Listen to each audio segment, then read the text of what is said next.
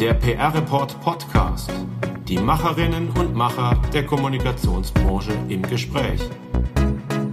Über Karriere und Beruf, über Handwerk und Strategien, über Trends und Herausforderungen.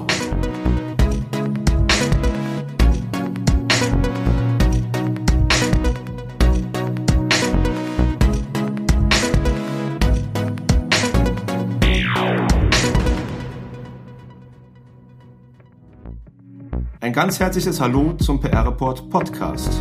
Mein Name ist Daniel Neun und ich freue mich sehr, Sie als Hörerinnen und Hörer bei unserem Podcast begrüßen zu dürfen.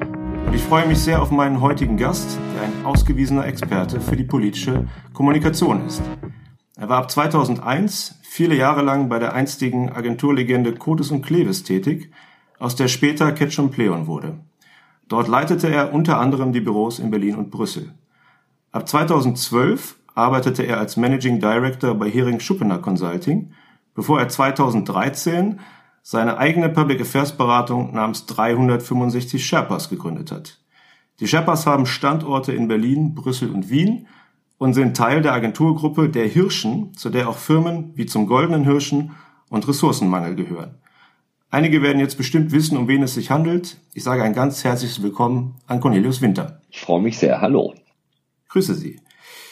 Lieber Herr Winter, Ihren Werdegang habe ich jetzt schon ganz kurz skizziert und die Tätigkeit der Agentur auch. Aber bitte verraten Sie uns, was bedeutet der Name 365 Sherpas? Wenn man, äh, wie ich 2013 an so einem Punkt ist, zu überlegen, was eigenes zu machen, dann denkt man natürlich lange über den Namen, die Marke, den Absender, äh, die Vision nach, die da drin stecken soll. Mir war sehr schnell klar, dass es im Idealfall ein Bild gibt, was besser funktioniert als das des Übersetzers oder des Anwalts von Interessen, also die Bilder, die im Prinzip schon ziemlich abgenutzt waren und sind, wenn man versucht, unsere Tätigkeit zu erklären. Und auf diesem gedanklichen Weg, auf dem Weg der Ideenfindung, kamen wir dann über die Sherpas, also auf der einen Seite das Bergvolk, aber auf der anderen Seite eben auch die politische Dimension dieses Begriffes, äh, weil der Sherpa innerhalb einer Regierung ist halt der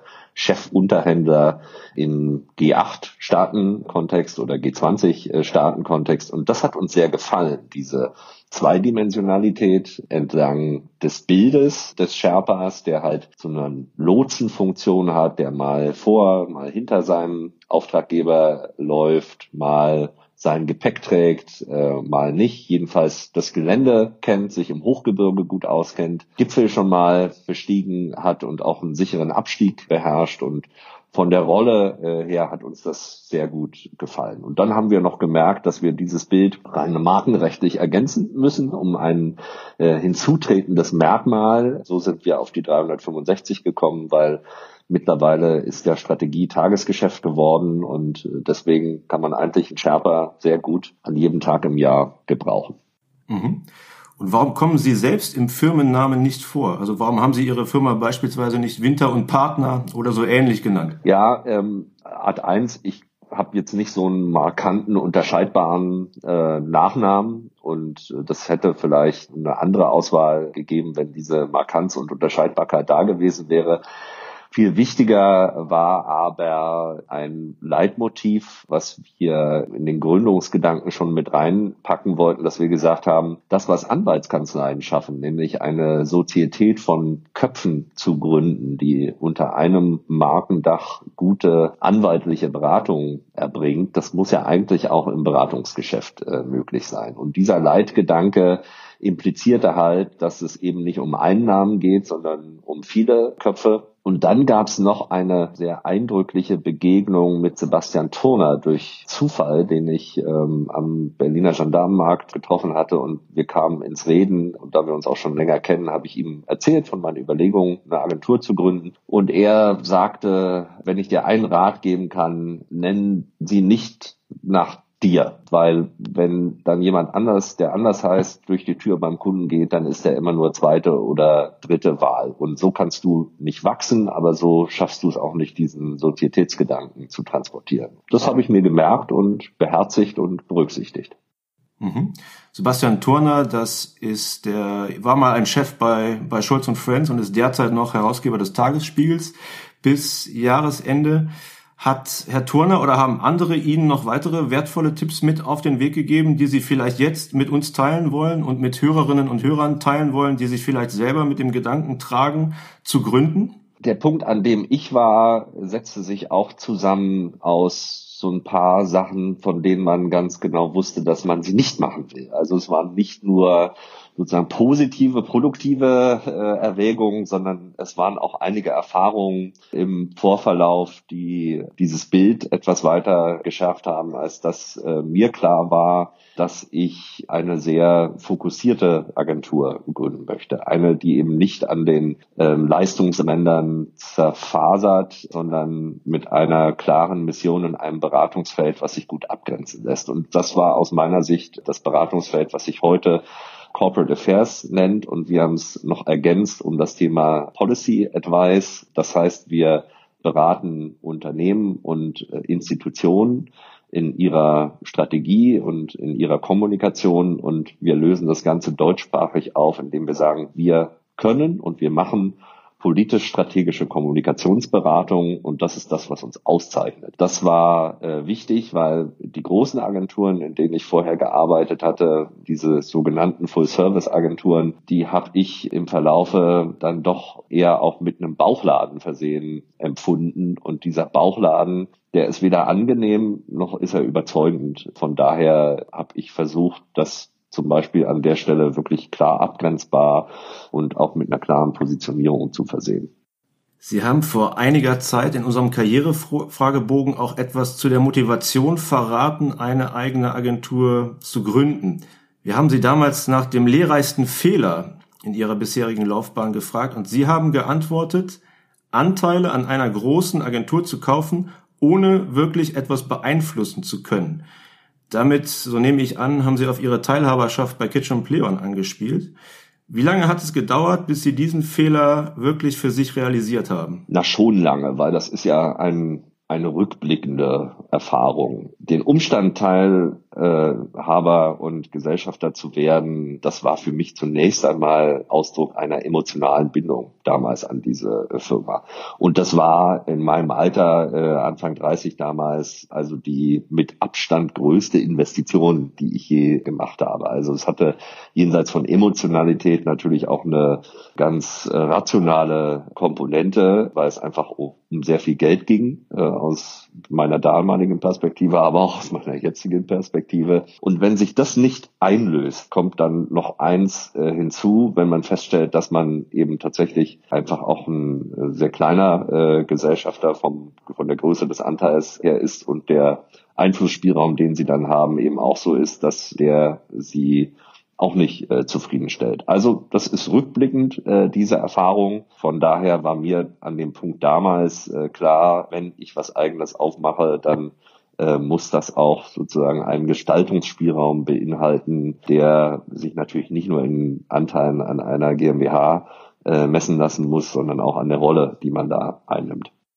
Gab es einen konkreten Moment oder Auslöser, an dem Sie bemerkt haben, das, was ich mir davon versprochen habe, wird nicht eingelöst? Auch das war, glaube ich, eher rückblickend. Auf der einen Seite äh, hat man im Verlauf schon gesehen, sozusagen, dass die Werthaltigkeit dieser äh, Anteile eigentlich äh, abgenommen äh, hat über die Zeit. Das hat mich aber ehrlich gesagt gar nicht so gekümmert, weil wie gesagt im Vordergrund stand ja für mich äh, diese emotionale Bindung und äh, ich hatte also keine Probleme damit, dieser Sache auch noch mehr Zeit zu geben, damit sie sich auch wieder zum Besseren entwickelt.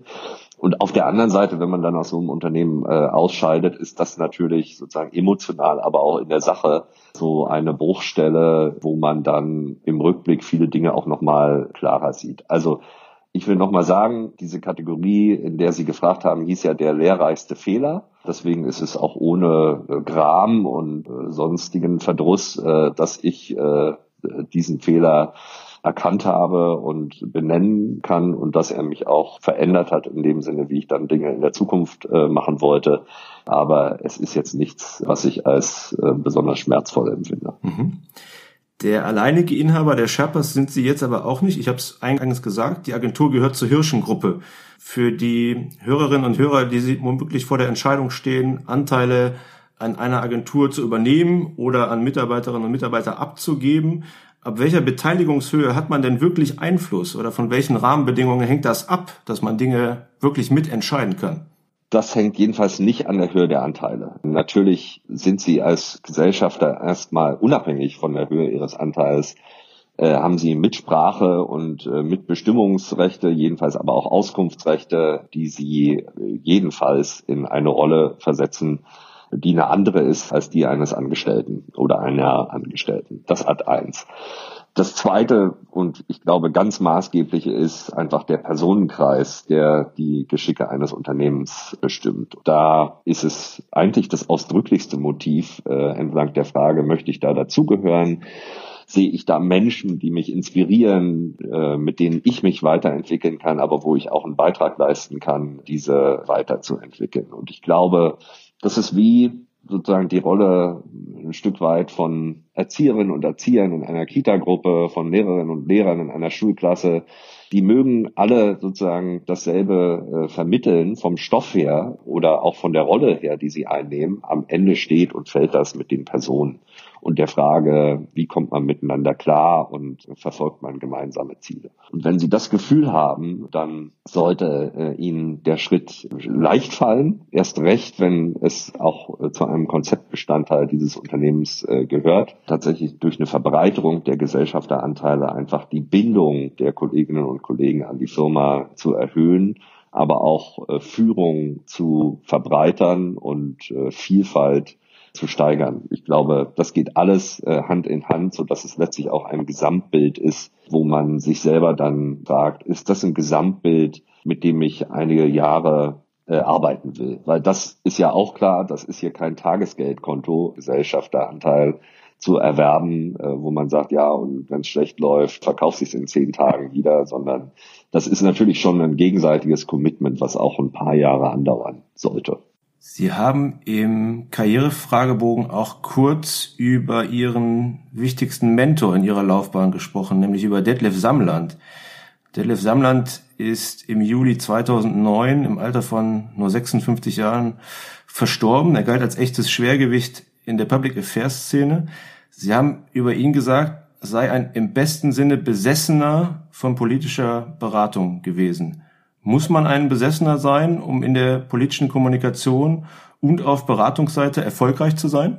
Also erstmal, es ist ein großes Glück im Leben, wenn man Menschen hat, von denen man gesehen wird und äh, gefördert wird und die an der Seite stehen und manchmal vor einem und manchmal äh, hinter einem. Dieses Verhältnis und diese Rolle würde ich äh, Detlef Samland in meinem Leben auf jeden Fall zuschreiben. Da gehört er zu einer Handvoll Personen, die sehr entscheidend waren für einige Weichenstellungen äh, in meinem Leben. Er war ein ungeheuer energiegeladener Mensch, der einen angetrieben hat, der einen aber auch gezogen hat. Ich habe ungeheuer viel von ihm gelernt. Ich würde sagen, entscheidend äh, für das, was ich heute noch tue. Er war eine Ausnahmeerscheinung in seiner Überzeugungskraft, die er in sich trug, aber eben auch in der Art und Weise, wie er sich äh, beraten ließ, wenn er Menschen gefunden hatte, denen er vertrauen konnte. Und es gab und gibt wenige PolitikerInnen, die ähnlich erfolgreich als Berater waren oder sind. Muss man besessen sein? Also ich glaube, Beratung generell ist schon mehr als ein Job, der sich äh, nach irgendeiner Norm erfassen und verrichten lässt. Da muss man schon auch für brennen und sowieso hoffentlich sozusagen diese Tätigkeit auch gerne ausüben, weil wenn das nicht ist, dann fehlen, glaube ich, ganz entscheidende Bestandteile, um einfach auch überzeugend beraten zu können.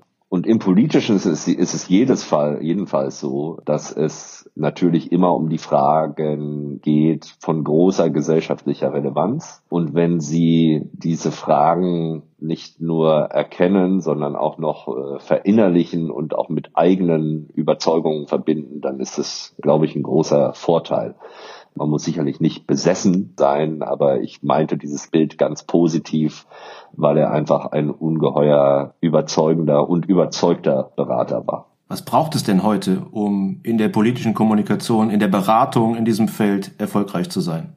Was erstmal wichtig ist, ist, dass man natürlich sozusagen politisch äh, interessiert ist und dass es auch äh, darum geht, wie, wie kanalisiert man eigentlich dieses äh, politische Interesse. Es gibt viele Kolleginnen und Kollegen von mir, die sich auch parteipolitisch äh, engagieren und ich finde, das ist eigentlich ein ganz wichtiger Ausdruck von demokratischer Teilhabe, das zu tun. Das verdient jeden Respekt, gerade wenn man sich auch die ehrenamtlich äh, Engagierten anschaut, was diese an Zeit und äh, an Energie und an Engagement in diese Ehrenämter äh, stecken, ist äh, wirklich aller Ehre wert. Das ist auch, wenn man sich äh, unsere Agentur beispielsweise anschaut, die wir sehr darauf achten, auch überparteilich zu sein und ausgewogen zu sein, das ist auch ein ganz wichtiger Ausdruck von Vielfalt, weil so eine vielfältige Zusammensetzung ermöglicht einfach super spannende interne Debatten, die letztlich in unserem Feld die Beratung für Kunden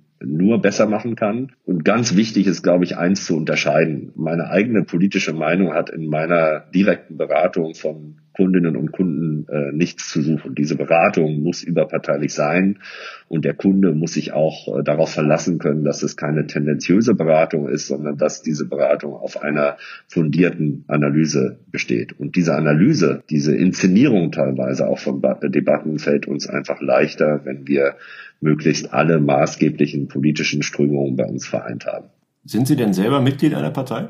Nein, das ist eine Erziehungsfrage. Ich höre da sehr auf meinen Vater, der mir immer nahegelegt hat, äh, Junge, binde deine Karriere nicht an ein Parteibuch, sondern schau, wie weit du ohne kommst. Und ehrlich gesagt, bin gefühlt noch nicht am Ende dieses Weges und ich habe auch das Gefühl, dass es äh, kein Nachteil ist für die Beratung, die wir erbringen können, die ich erbringen kann. Wie gesagt, das steht dem nicht entgegen, was ich gerade gesagt habe, wie sehr ich schätze und respektiere Menschen, die sich in Parteien organisieren. Und ich würde auch hoffen, dass Parteien sich weiterhin auf einem Weg befinden, wo sie sich auch öffnen für die Beteiligung von Nichtmitgliedern. Ich glaube, das ist ganz wichtig, das nicht unbedingt an Mitgliedschaften zu binden, äh, ob man sich auf der Plattform von Parteien einbringen kann und Dinge auch verändern kann.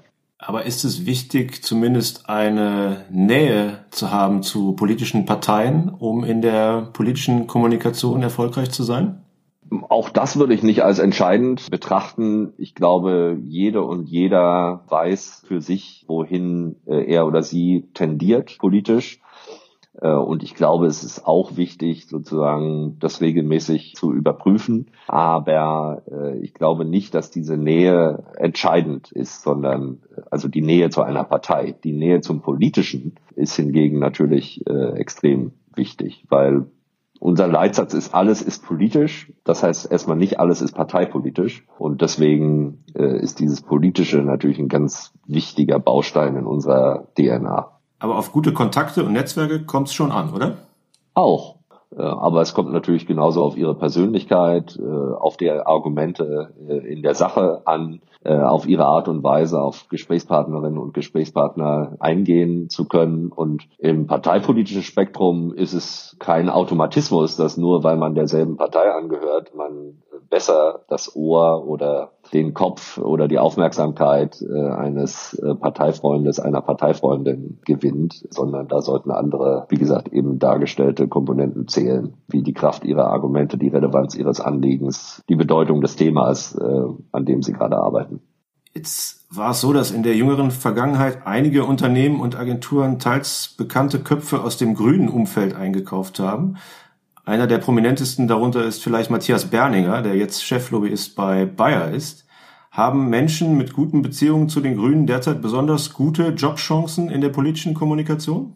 Ich glaube schon und ich hoffe, dass äh, alle Teilnehmenden auf Anbieter äh, und auf Nachfrageseite natürlich auch wissen, dass die schon ganz schön spät äh, dran sind, weil all diejenigen, die jetzt meinen, das hätte noch sozusagen irgendeinen Neuigkeitswert, äh, dass es äh, erhöhte Chancen für äh, eine schwarz-grüne äh, Regierung im nächsten Jahr gibt, den muss man ja auch sagen, das ist nun bei weitem keine neue Erkenntnis und glaube, auch für uns ist es ganz wichtig, schon längst an diesem Punkt zu sein und nicht jetzt diese Erkenntnis, die wie gesagt schon äh, etabliert ist, da irgendwie hinterher zu rennen. Und deswegen, ich glaube, das liegt an der Person Matthias Berninger, den ich äh, lange äh, kenne und äh, schätze, dass er äh, einen guten Weg in die Unternehmenswelt genommen hat und zwar einen guten Weg in dem Sinne, als dass er nicht eine Funktion aus seiner Zugehörigkeit zu der Partei der Grünen quasi eingelöst und in Gehalt umgewandelt hat, sondern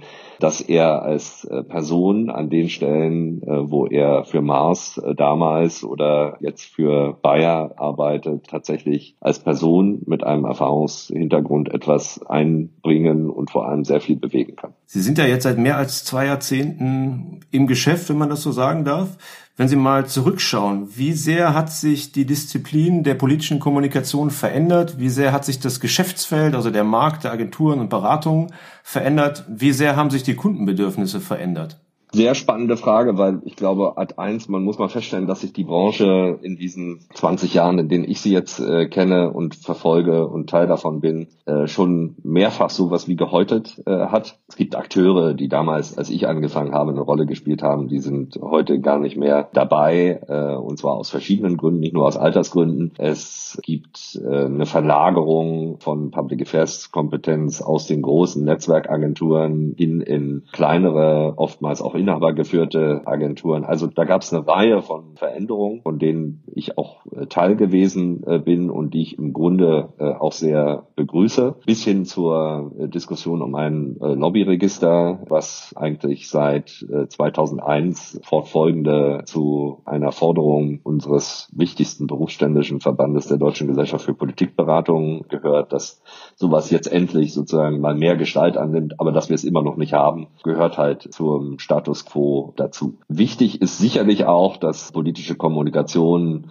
transparenter geworden ist und auch sozusagen auf diesem Weg noch nicht am Ende ist, dass sie verantwortungsvoller geworden ist, dass sie kampagnenfähiger geworden ist, dass sie dialogorientierter geworden ist. Das sind sicherlich Beobachtungen, die gerade in den vergangenen fünf bis zehn Jahren nochmal enorm an Relevanz gewonnen haben. Sicherlich kommt es jetzt auch in den Beobachtungen dieses Jahres, eines von einer Pandemie geprägten Jahres, auch nochmal sehr auf die Formate und Kanäle an, äh, in denen man zugange ist. Eine generelle Feststellung bei der Frage von Allianzen und von Durchschlagskraft und von Gewicht der Stimme äh, hat sicherlich auch was damit zu tun, dass wir gerade an einem Punkt sind, politisch und gesellschaftlich, wo äh, sich Lager auflösen und äh, wo es darum geht, sich in neuen Gruppierungen und äh, auf neuen Plattformen zusammenzufinden, um Dinge besser bewegen zu können als aus verkrusteten Strukturen heraus.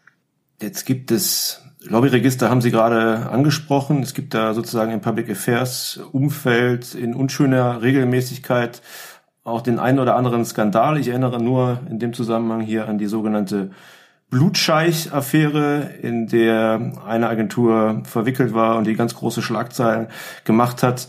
Da ging es um die Tätigkeit für Saudi-Arabien. Ähm, gibt es Kunden, für die Sie und die Sherpas nicht arbeiten würden? Diese Frage taucht ganz oft auf und ich halte sie auch äh, für sehr wichtig, weil sie eben so wichtig geworden ist, dass sie heute nicht mehr pauschal zu beantworten ist. Auf der einen Seite gibt es ähm, glaube ich, immer wieder die Notwendigkeit, wie in jeder Beziehung, äh, offen gesagt, die Qualität dieser Beziehung, die Aufrichtigkeit und die Funktion zu überprüfen. Äh, also es geht äh, nicht nur um die Frage des Einstiegs in ein äh, Beratungsmandat, sondern auch um die Frage des Verlaufes und ob äh, man sich noch mit Wertschätzung begegnet. Und es geht halt um die Art und Weise, wie man seine Arbeit verrichtet. Und ich glaube, in dem von Ihnen genannten Beispiel ging es ja auch darum, dass es auf der einen Seite um den Auftraggeber und seine Reputation ging und auf der anderen Seite um öffentlich gewordene Unterlagen, in denen eine Agentur ihre Arbeit so dargestellt hat, als ob äh, sie Journalisten gewissermaßen gekauft oder manipuliert oder wie auch immer, auf welchem Wege auch immer dafür gesorgt hat, dass sie halt äh, sozusagen ihre Meinung verändert haben, ihre Position verändert haben zugunsten des Auftraggebers. Und das ist natürlich eine absurde äh, Form der Darstellung, jenseits der Frage, wer ist eigentlich mein Auftraggeber,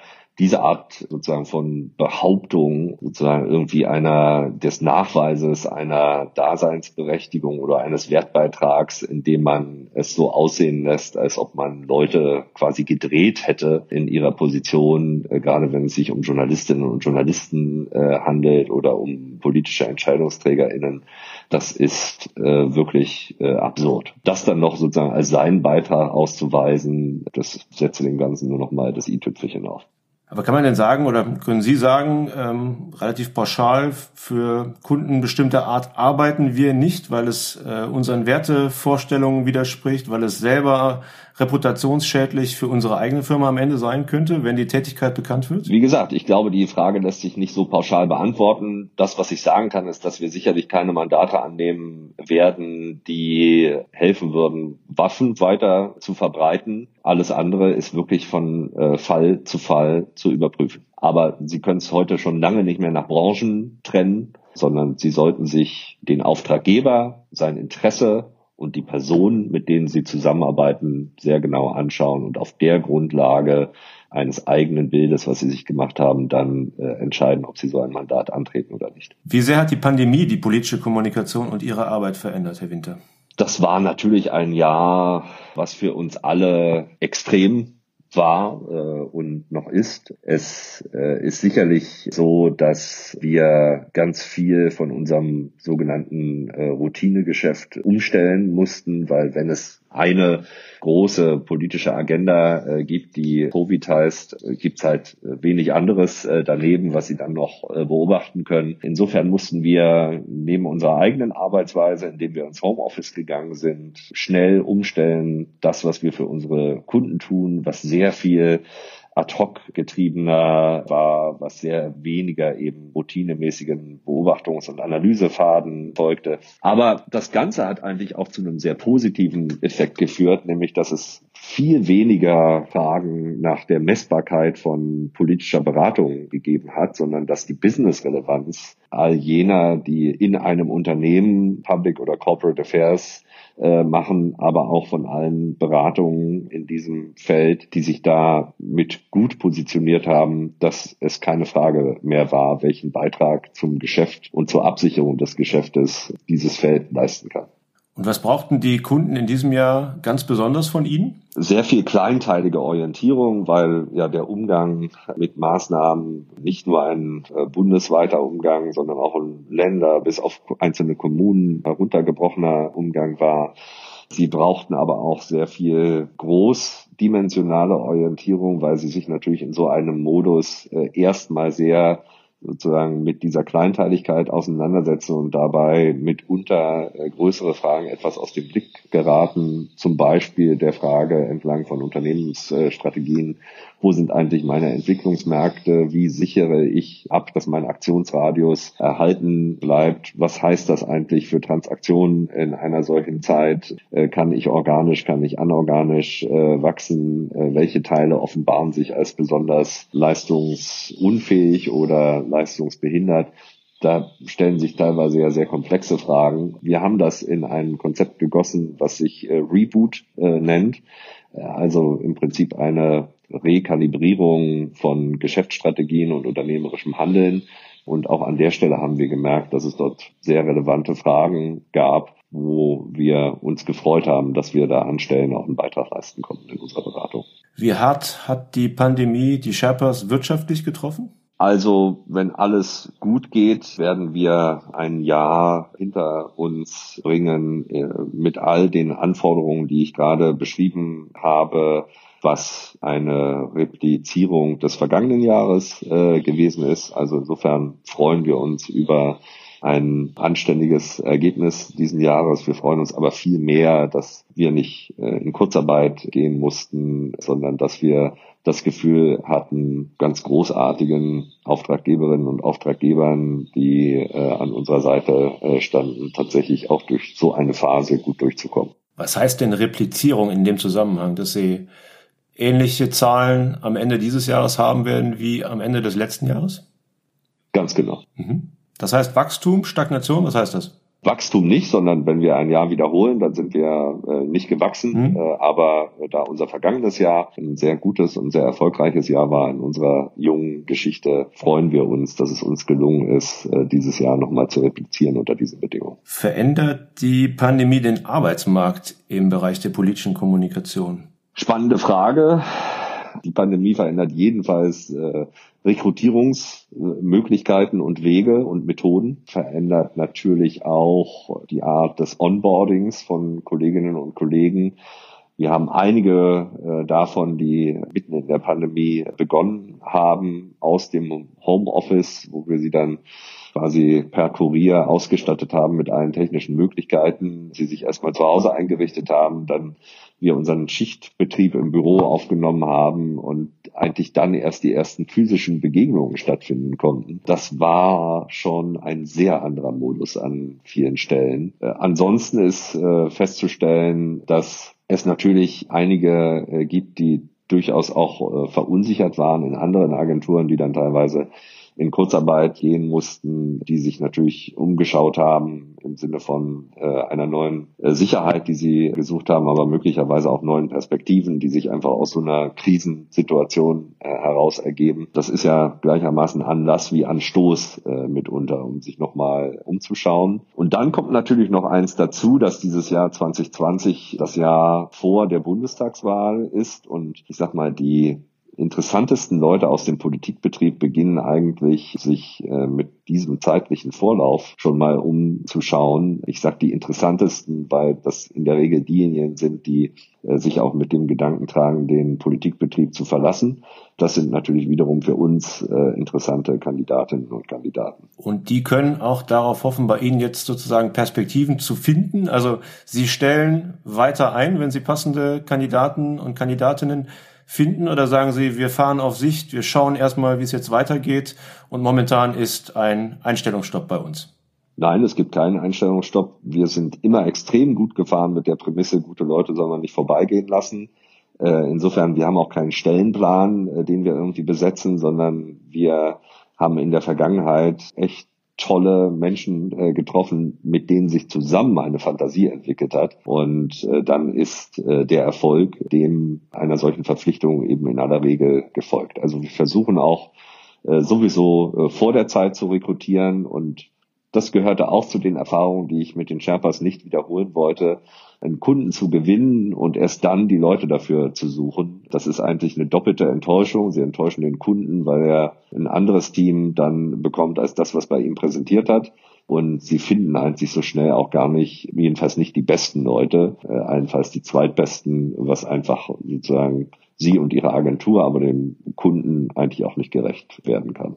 Was suchen Sie für Leute? Also wenn der ein oder andere, der uns zuhört, jetzt Interesse vielleicht das Interesse geweckt ist, was suchen Sie für Leute, was müssen die mitbringen, was für Profile sind interessant für Sie? Wir haben uns intensiv mit der Frage beschäftigt, was uns ausmacht und ich glaube, das ist auch letztlich die beste Antwort auf Ihre Frage.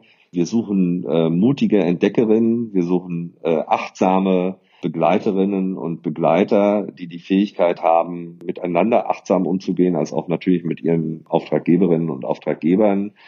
Äh, wir suchen Menschen, die Beratung so verstehen, dass es nicht immer um die besten Antworten gibt, sondern auch oftmals um die richtigen Fragen. Also das Hinterfragende ist ein ganz wichtiges Wesensmerkmal von uns äh, Sherpas und das ist generell, glaube ich, auch für die politische Arbeit, Beratungsarbeit extrem äh, hilfreich, nicht unreflektierter Erfüllungsgehilfe zu sein, sondern einfach ein sehr reflektierter Berater, eine sehr reflektierte Beraterin an der Seite seines Auftraggebers.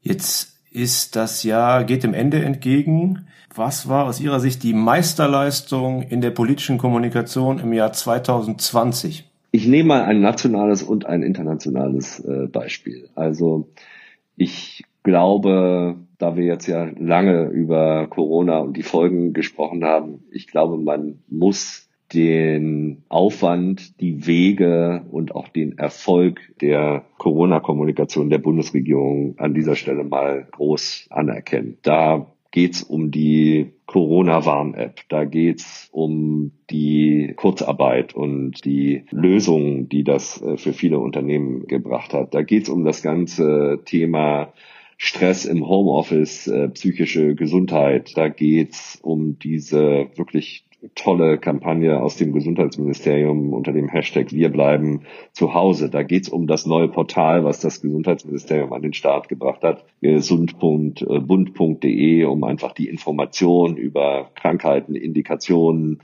und so weiter auf einer sehr faktischen Ebene zu verbessern. Also in diesem gesamten Kontext, der ja auch noch lange nicht äh, zu Ende ist, hat politische Kommunikation vom Absender Politik eine ganz enorme Bedeutung äh, bekommen. Und ich finde, die Vertrauenswerte, die diese Bundesregierung sich erworben hat oder zugeschrieben bekommt, die sprechen da eine sehr bestätigende Sprache. Brauchen wir an dieser Stelle einen Disclaimer, weil die Sherpas oder andere verbundene Firmen aus der Hirschengruppe für eines oder mehrere der genannten Beispiele arbeiten oder gearbeitet haben? Und für andere eben auch nicht, äh, wo andere Agenturkolleginnen und Kollegen äh, eine Rolle gespielt haben. Am Ende geht es um das Gesamtpaket, deswegen habe ich hier auch nicht einzelne hervorgehoben, sondern ich finde, wenn man Kommunikation würdigt, dann äh, muss man diesen Teil der äh, Kommunikation auch gesamthaft betrachten.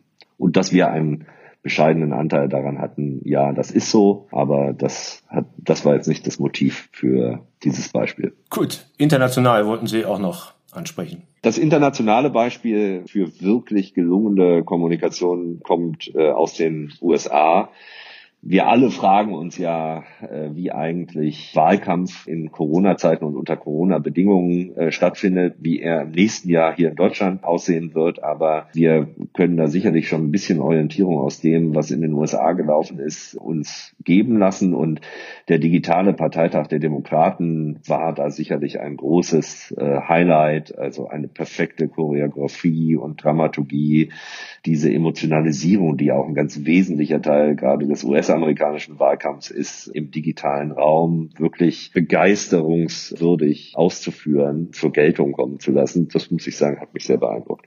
Gab es für Sie auch einen Tiefpunkt im Jahr 2020 in der politischen Kommunikation?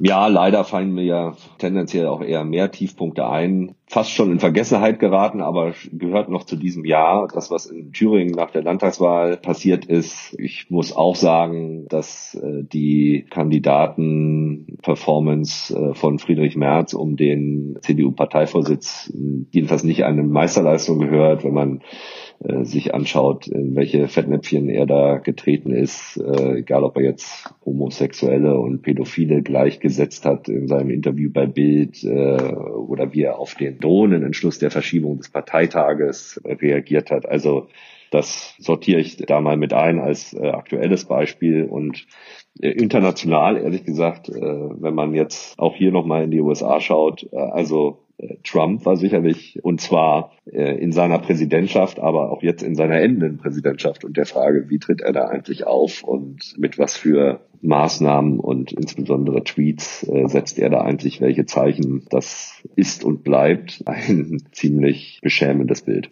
März ist das Stichwort zur Überleitung äh, auf die nächste Frage. Also 2020 war ein sehr bewegtes Jahr. Wir können davon ausgehen, dass das Jahr 2021 auch ein bewegtes Jahr werden wird. Die CDU möchte einen neuen Vorsitzenden küren. Es gibt Landtagswahlen. Die Pandemie nicht zu vergessen, die uns aller Voraussicht nach weiter beschäftigen wird. Und dann steht auch noch eine Bundestagswahl an, nach der Angela Merkel nach 16 Jahren als Kanzlerin abtreten wird.